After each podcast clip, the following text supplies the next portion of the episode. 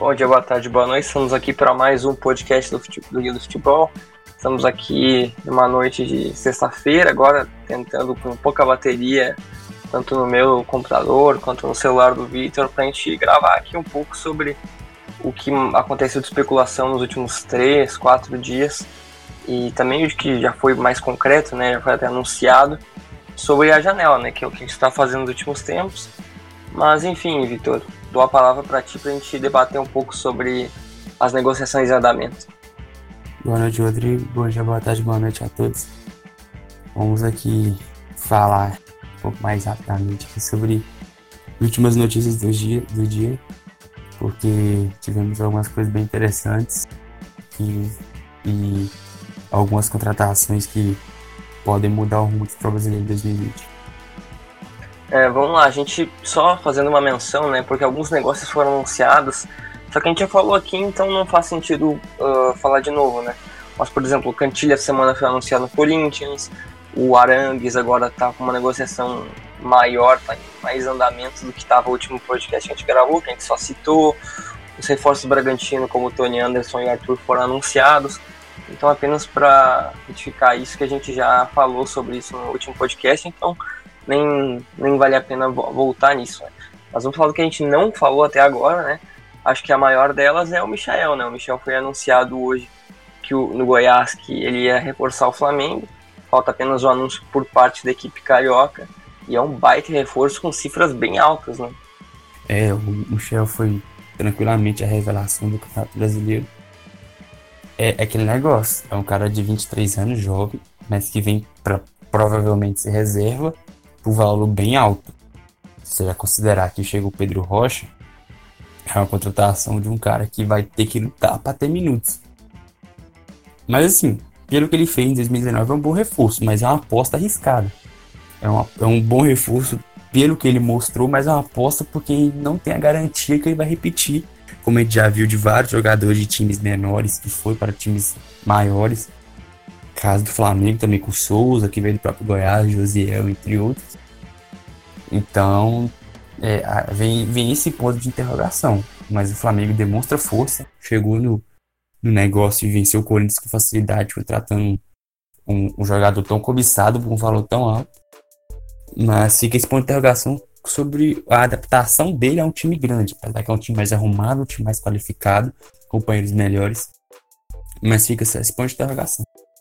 Se tudo der certo, é um baita reforço, uma baita opção de segundo tempo nesse início para ter uma rotação um pouco maior de Flamengo durante o ano. É, o Flamengo vai com um banco fortíssimo a próxima temporada, né? Já tá reforçando bastante, tanto que pra gente titular até agora, a gente nem pode dizer que vai mudar alguma coisa, né? O, em negócios de Goiás, agora que tu falou, lembrei muito do Eric, né? Que foi pro Palmeiras também com uma expectativa grande, né? Foi comprado por 14 milhões, claro que é bem menos do que o Flamengo vai pagar, mas também acabou não vingando e tal. Depois até foi bem no Botafogo, mas acabou não vingando.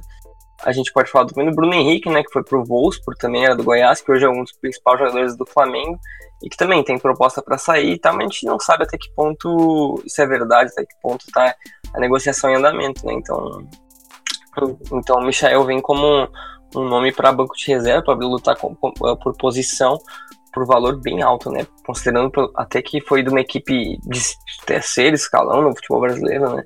Segundo escalão, a gente pode talvez falar, porque 7,5 milhões de euros é bem alto, né? O Vitinho custou 10, mas agora a gente tem que também falar que o euro está muito alto, né?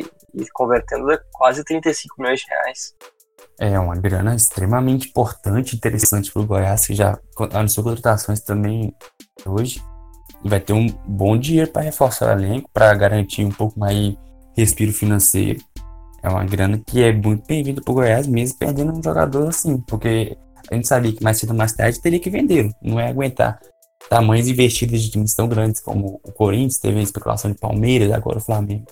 Então é uma grana importantíssima para o Goiás. Sem dúvida. E se tem alguém chegando, né, tem jogador saindo.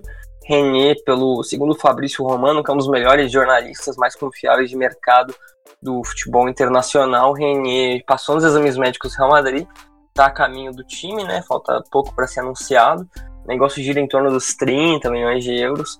E vai ajudar o Flamengo a não fazer só o investimento do Michael, como os outros, né? Porque o Flamengo, ok, tem muito, muita grana, mas uma grana, por exemplo, 30 milhões de euros convertendo, pô, tu paga muita coisa nesse time do Flamengo, né? É, o Flamengo orçou, se eu não me engano, acho que foram 80 milhões, alguma coisa assim, de, de venda de jogadores. Só com o Renier já vai quase dobrar esse valor, vai dar mais de 120 milhões de reais. É, acho que nem tudo é pro Flamengo, mas são 26 milhões de reais é de euros só pro Flamengo. Então é uma grana importantíssima um jogador que é muito talentoso, mas mostrou pouco. E quando o Real Madrid chega com uma proposta tão alta, jogador que tem pouco tempo, provavelmente não vai ser titular em 2020. Não tem o que fazer mesmo. A, a grana super bem-vinda pro Flamengo, vai dar também maior capacidade de fazer esses investimentos, tipo o Michael, sem comprometer, porque também é, por mais que tenha dinheiro, não pode ficar fazendo é, é, contratações sem garantia que vai ter como pagar, garantia de estar dentro do orçamento. Então é um, é um dinheiro também vai ser bem-vindo para o Flamengo e o Renier vai para um, lugar onde ele vai ter uma concorrência enorme. Não vai jogar de, de começo, porque é, do meio para frente você tem hoje Isco, você tem Bale, Rodrigo, Vinícius, Lucas Vasquez, Jovic, Benzema. O Assis está machucado, mas vai retornar. Então ele não vai jogar de início. Mas se tem um lugar que está evolu tá conseguindo evoluir bem, está conseguindo desenvolver, desenvolver bem seus jovens jogadores, é o Real Madrid. Então já tem lá o Rodrigo, já tem o Vinícius Júnior, já tem o Marcelo, o brasileiro, Casemiro, Militão. Então vai para um lugar que a pressão é muito grande, mas a sua, a sua possibilidade de desenvolvimento também é muito grande. Então, e sim, se o Real Madrid chega com uma oferta desse nível para você, é muito difícil recusar, não tem jeito. É, cara de 17 anos, né? O cara é muito jovem. E Real Madrid repetindo, né? Que é a mesma coisa que fez com o Rodrigo e com o Vinícius Júnior, né? Um novo molde de negócio. E é uma grana pesada, né? 30 milhões de euros, tu contrata um jogador ao mínimo decente no futebol europeu, um jogador bom. Um jogador tão jovem, né? Que, claro, a gente tá falando de um potencial gigantesco. Um jogador que pode não dar certo e ser negociado por essas cifras, né? O Flamengo faz muito bem em vender, acho que nem tem como segurar. E é um excelente negócio, assim como foi o do Vinicius Júnior, que foi 45 milhões de euros por aí.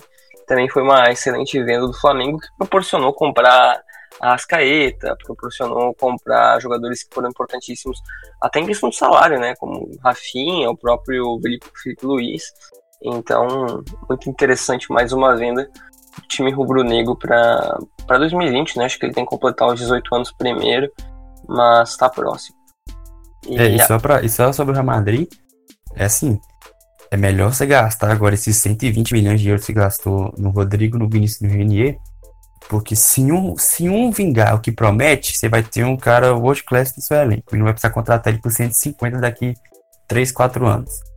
E, e mesmo que eles não vinguem, eles vão ser jogadores aceitáveis. Eles, eles vão se tornar bons jogadores, aí você daqui 4, 5 anos, você vende pelo mesmo valor que contratou, entendeu?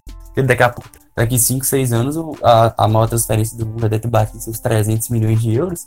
Então, a, até o retorno financeiro, caso eles não se tornem o que prometem, está praticamente garantido. Então, é uma jogada de gênio desse time absurdo que é o Madrid. É isso que a gente não está considerando que o rival Atlético de Madrid pagou 125 no João Félix, que também é um guri, né? Tem 20 anos, recém-feitos, inclusive, e que, querendo ou não, acho que até teve agora coisa que ele não estava sentindo muito feliz por lá, e é o risco que você pode pagar, né? Por um cara que já estava consolidado no futebol europeu tu pagou basicamente a, a, compra dos três, né? E nem estava tão consolidado assim, né? Foi uma temporada praticamente.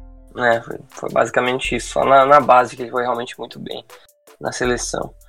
Mas, enfim, para não estender tanto, hoje surgiu uma especulação uma notícia na Gazeta Esportiva, confirmada depois pelo Globoesporte.com, que o Everton, Cebolinha, né, jogador do Grêmio, ele teria tido uma ligação do Carlo Ancelotti, né, treinador do Everton nesse momento, que para surgir uma nova negociação para convencer ele a, a, jogar pelo, pelo time inglês a partir do meio do ano.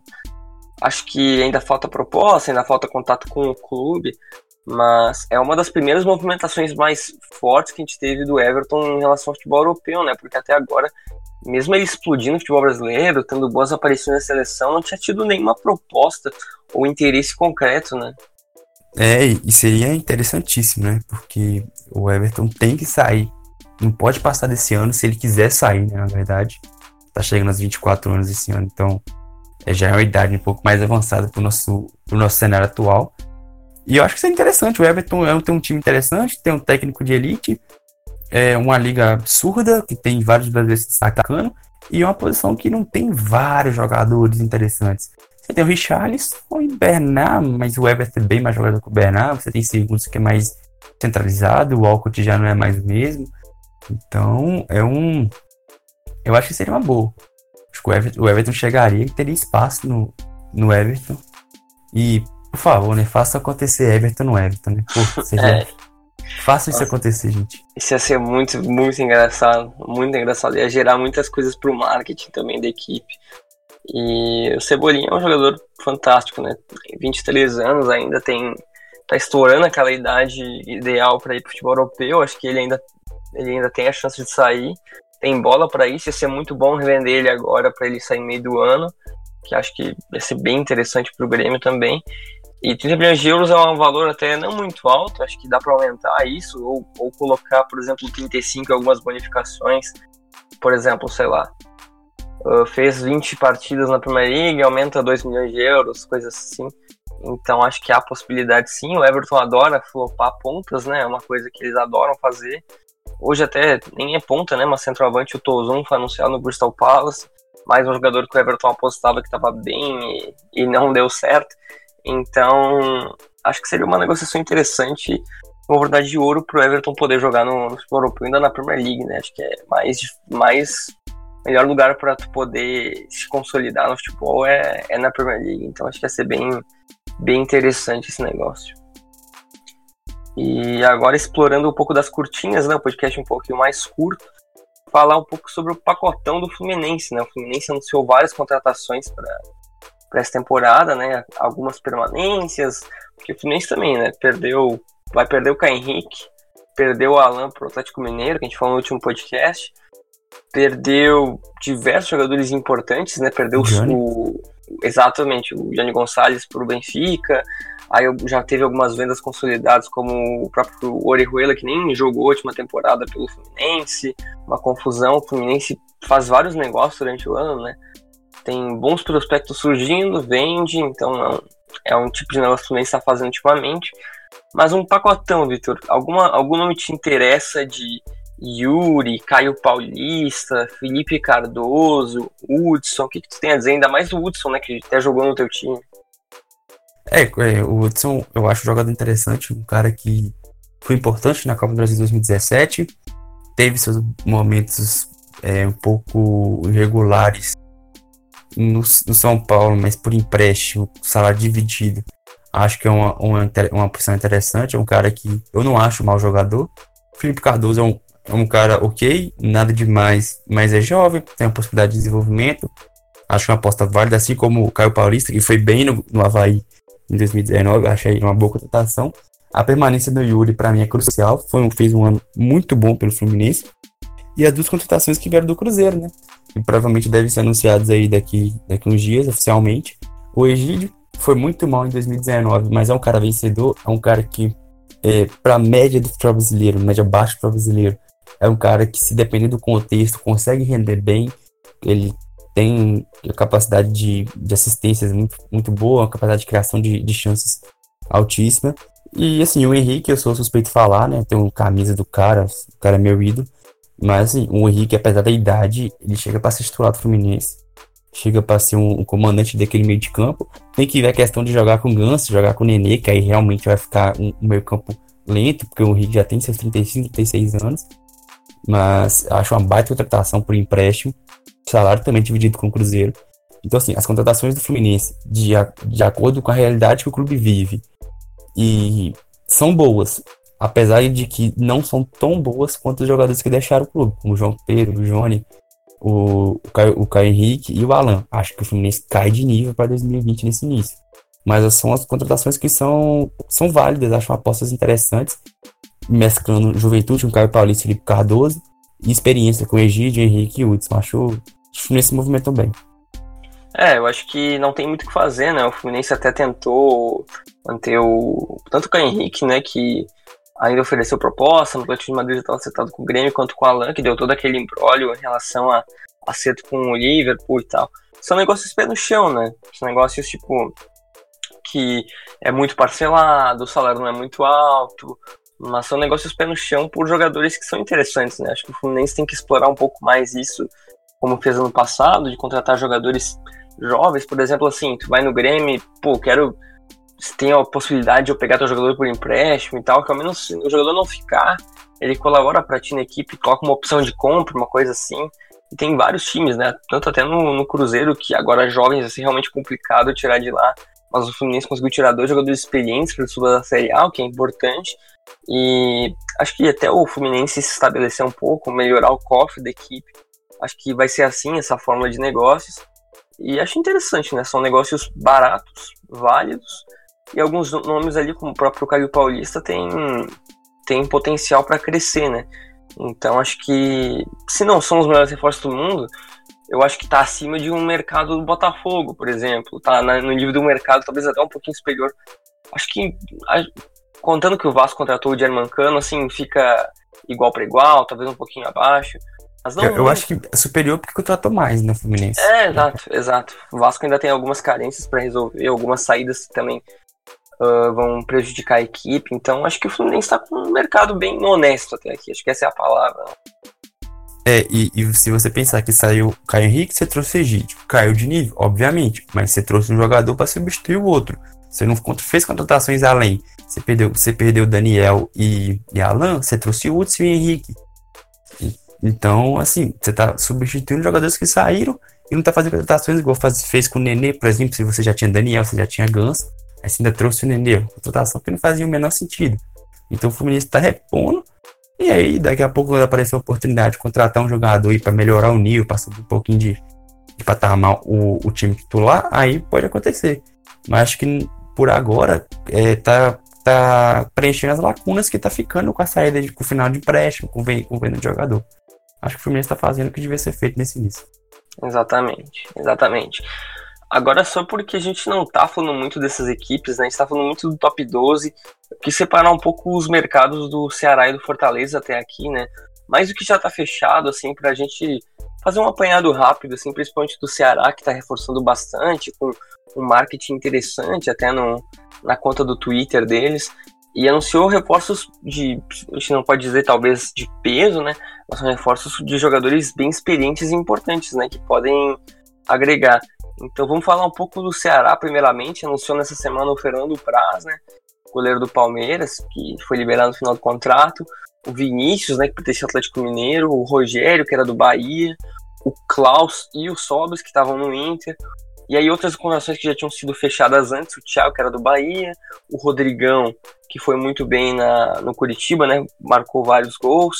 O Charles, que, que fez uma Série B muito boa no esporte e o Bruno Pacheco, né, que era da Chapecoense, também uma contratação interessante. O que, que tu acha desse mercado do Ceará? Acho que para a Série A é interessante para pegar uma vaga na Sul-Americana, ou até permanecer na Série A, acho que é um mercado interessante até aqui?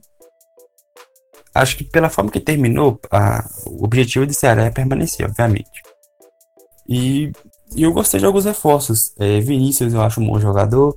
O Bruno Pacheco foi bem no Chapecoense apesar do rebaixamento. O Charles fez ótima Série B com o Sport, o Rodrigão fez boa Série B com o Curitiba.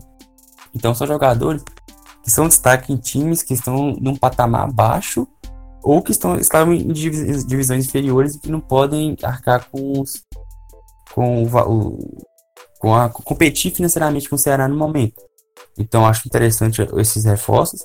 O Praz, o Sobis o Praz talvez até tenha consiga jogar. Agora o Sobs eu tenho dúvida quanto ao rendimento dele em campo. Acho que ele terminou o ano bem abaixo. Mas é um cara vencedor, um cara que, se dependendo do contexto, também pode render alguma coisa, pode acrescentar em, outros, em outras fases do jogo. E o Klaus é um, é um zagueiro assim mediano, acho que não veio para ser titular, mas acho que dependendo da situação pode ser um bom reserva. Então eu gostei da, da, das contratações do Ceará. Acho que consigo mesclar a, a experiência de jogadores rodados e vencedores com alguns, alguns jogadores que estão buscando algum destaque nacional um pouco maior, como o Bruno Pacheco e o Charles, por exemplo. Gostei dos reforços do Ceará. Eu acho que foi um mercado bem legal, né? Porque não trouxe só jogadores uh, que foram deixados de lado pelos grandes, né? Trouxe destaques de times que, se não forem do nível ou forem um pouco abaixo do Ceará, são reforços legais, né? Bruno Pacheco, como tu disse, Charles, são negócios bem, bem montados. O próprio negócio do Klaus, por exemplo, gratuito, aproveitou o Sobis e o prazo em final de contrato, conseguiu liberação do Vinícius. São, são reforços bem, bem interessantes e, e tirando o prazo e o Sobis, né, que realmente são veteranos, todos os jogadores são relativamente de uma idade que tem competitividade, né? E para a Série A vai ser muito importante esse ano. O Ceará brigou desnecessariamente até o final do campeonato para não cair, quando poderia ter feito um, um, uma, um, final de ano, né, que trocou de técnico, bem mais estável, né? Então acho que esse Ceará logo vai, logo pode até melhorar do desempenho da temporada passada, né? É, o, o Ceará só caiu porque né, os adversários estavam num nível deplorável o campeão de Ceará foi muito ruim e o que me preocupa é o treinador, né? O Agel Fux não é um bom treinador, não acho. Um estilo de jogo que não me agrada. Então fica aí essa, essa, esse, ponto, esse ponto de pessimismo, né? porque tá montando um, um, elenco melhor, mas o treinador é, um, é bem abaixo. É, é realmente é, concordo nesse ponto. E falando um pouco agora do rival Fortaleza, né? Fortaleza fechou duas contratações agora praticamente hoje, né? Acho que ontem, ontem. E são reforços interessantes, né? O Michel veio do Grêmio, Michel que tinha mercado em outros, em outros clubes, né? O Santos soldou a situação dele, o Vasco soldou a situação dele. Michel foi bola de prata em 2017 do Brasileirão, foi importante para o Grêmio naquela Libertadores, que foi campeão. E agora chega para reforçar por empréstimo de uma temporada, né? A pedido dele, o Grêmio não queria se desfazer dele. E o atacante Edson Carlos, né, que foi um dos artilheiros do ano, temporada passada pelo Ferroviário, e aí foi para o CRB para jogar em, na segunda divisão, e agora está no, no, Fortaleza, pode também ser o, o homem-gol dessa equipe para 2020. O que, que, tu acha desses dois negócios?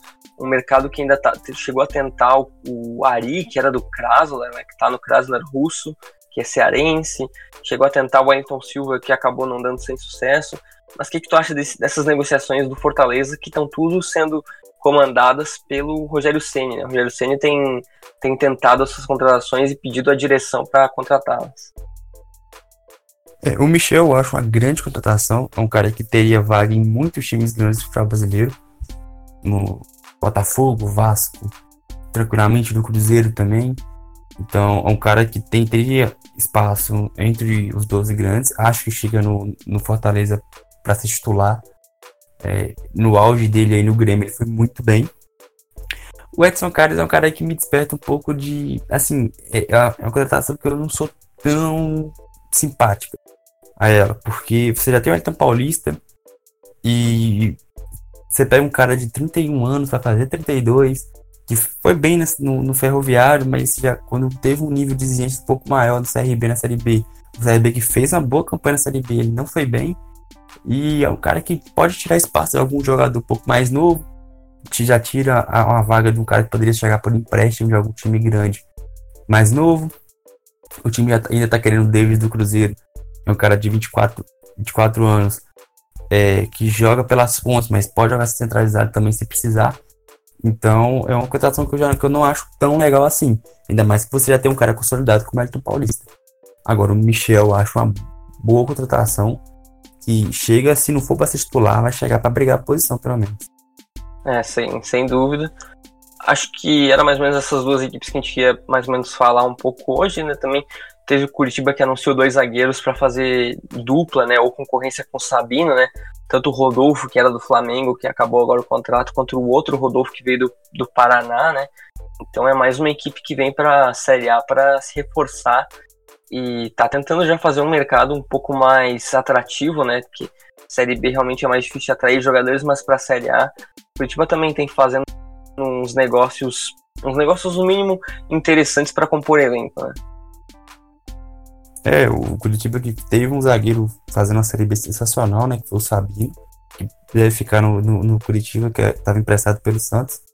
Então tem que estar tá se reforçando bem também, apesar de perder também o Rodrigão, o Juan. Então essas perdas vão ser bem sentidas. Mas quanto mais cedo trazer peças para compor elenco, para deixar um elenco um pouco mais reforçado, mais encorpado, importante. Porque a gente sabe que a Série A é, é outro nível, é outro bicho. E 38 rodadas jogando contra Flamengo, Palmeiras, Santos, Corinthians, Inter, Grêmio, é, é outra coisa. Então é importante já se reforçar desde cedo para não ficar tapando um buraco lá em, lá em julho, agosto, setembro, tentando buscar um milagre para não cair. É, exatamente. Mas enfim, Vitor, vamos fechar por aqui para não acabar a tua bateria do celular, fechar a tempo e já editar e postar amanhã cedo, porque tem dias que é realmente bem difícil de gravar, né? É, hoje aqui peguei um, uma brecha aqui curtinha aqui no dia, porque hoje foi muito corrido também, muitas coisas para fazer. E 7% aqui de bateria, mas, mas deu. É, aqui contei com internet não funcionando, 3G não funcionando, contei com falta de tempo, contei com postar todas as coisas no guia a tempo, senão ia ficar muito antigo já o conteúdo. Mas enfim, deu certo. Então, Vitor, aquela divulgada rápida no Guia do Futebol Plus para o pessoal já nos acompanhar em, em no, uma nova, nova maneira de falar sobre futebol. Né?